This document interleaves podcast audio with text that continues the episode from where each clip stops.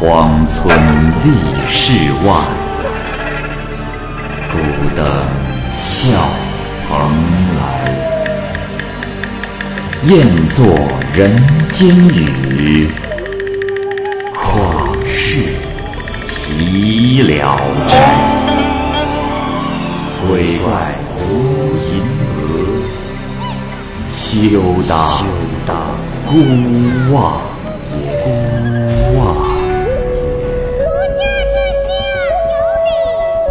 白话《聊斋故事》。《聊斋故事》之崂山道士，蚂蚁播讲。县里有一个姓王的书生，排行老七，是世家大族之子。他自幼仰慕道家的法术，听说崂山上有很多神仙，就收拾行装前去游学道术。一天，他登上了崂山的一座山峰，发现。有一座道观，十分的幽静，里面有一个道士正端坐在蒲团上，一头白发披散到脖颈上，神态爽意不凡。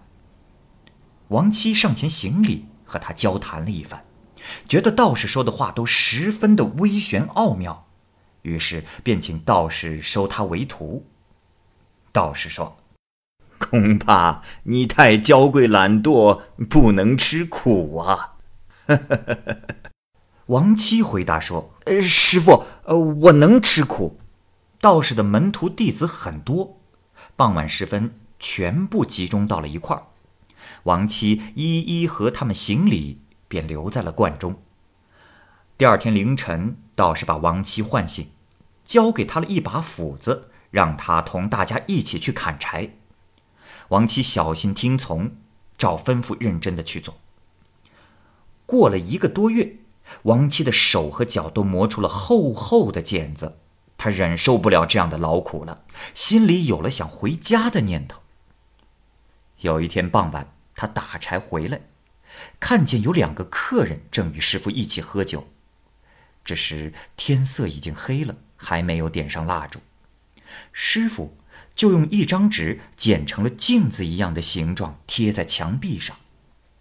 只一会儿。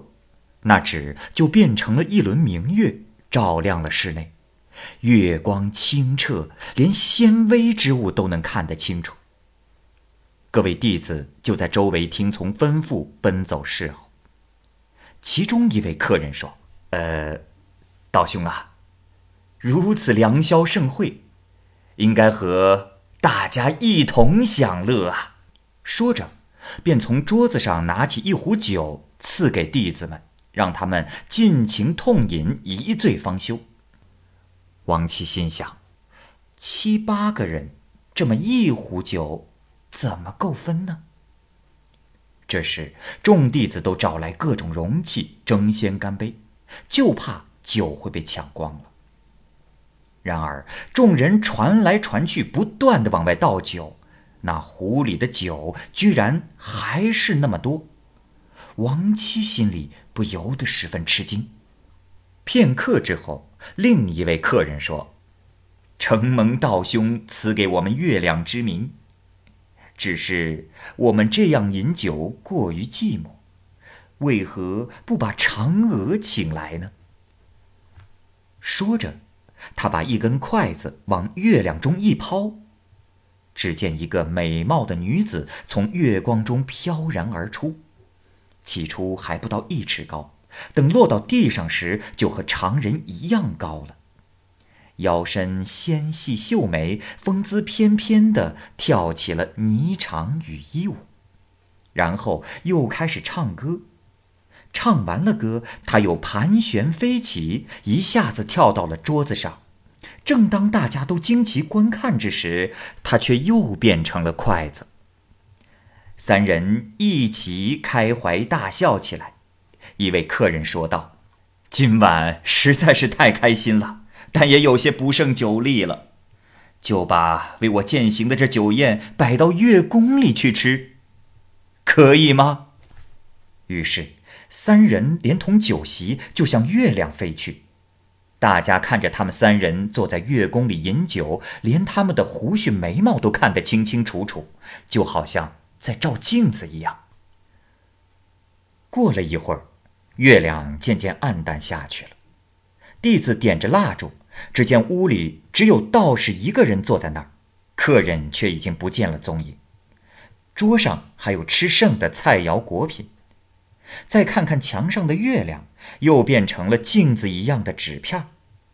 道士问他的徒弟们：“酒都喝够了？”众人一起回答说：“喝够了。”道士说：“嗯，喝够了就早些睡觉吧，不要耽误了明天砍柴割草。”大家答应着退下。王七心里是又吃惊又羡慕，就打消了回家的念头。又过了一个月，王七再也受不了这种劳苦的日子了。可是道士依然没有教授他任何法术，他不想再等下去了，就向道士告辞说：“呃，呃，师傅，呃，弟子离家数百里，来此请求道家仙法。”即使不能学到长生不老的法术，如果能学到点小法术，也会慰藉我的求道之心。可是现在都已经两三个月过去了，天天就是早出晚归的砍柴，弟子在家里也都没有受过这种苦啊。道士笑着说：“哈哈哈哈哈嗯，我本来就说你吃不了苦，现在果真是这样。”明早就送你回去。王七说：“呃，师师傅，呃，弟子在这里劳作了多日，呃，敢请师傅，呃，稍微教我一点小本事，也让我不虚此行啊。”嗯，好吧，那你想要学什么法术呢？师傅，您答应了。呃，我平时看师傅行走的时候，穿墙而过，不受阻碍。哎，如果能学到这个法术，我就知足了。哈哈哈哈哈！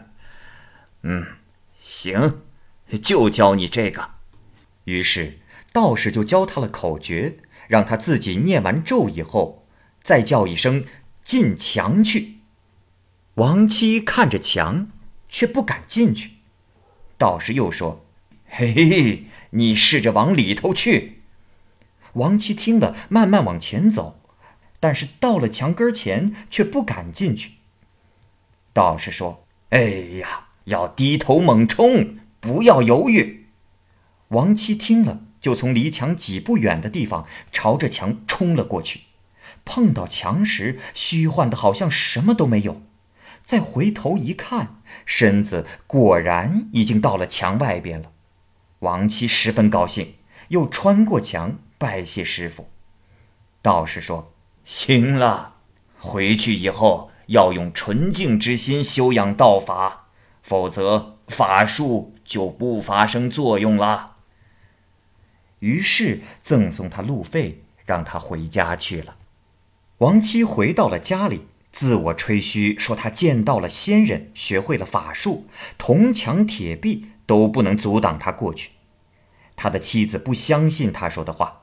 于是，王七再次模仿起那天的举动，离墙几尺远，朝着墙猛冲过去。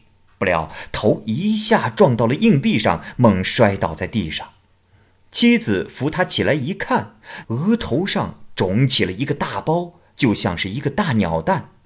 妻子讥笑他，王七又羞又气，就大骂道士没安好心。听说了这件事的人，没有不大笑的，却不知世上像王生那样的人，真不少啊。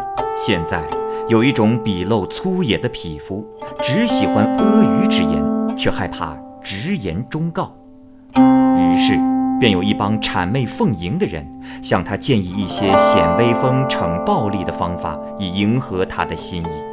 还骗他说，掌握了这种方法以后，就可以为所欲为。起初试行时可能会有一些小效果，于是他就以为天下之大都可以任他这样干了，真是不撞上硬币就猖獗不止啊。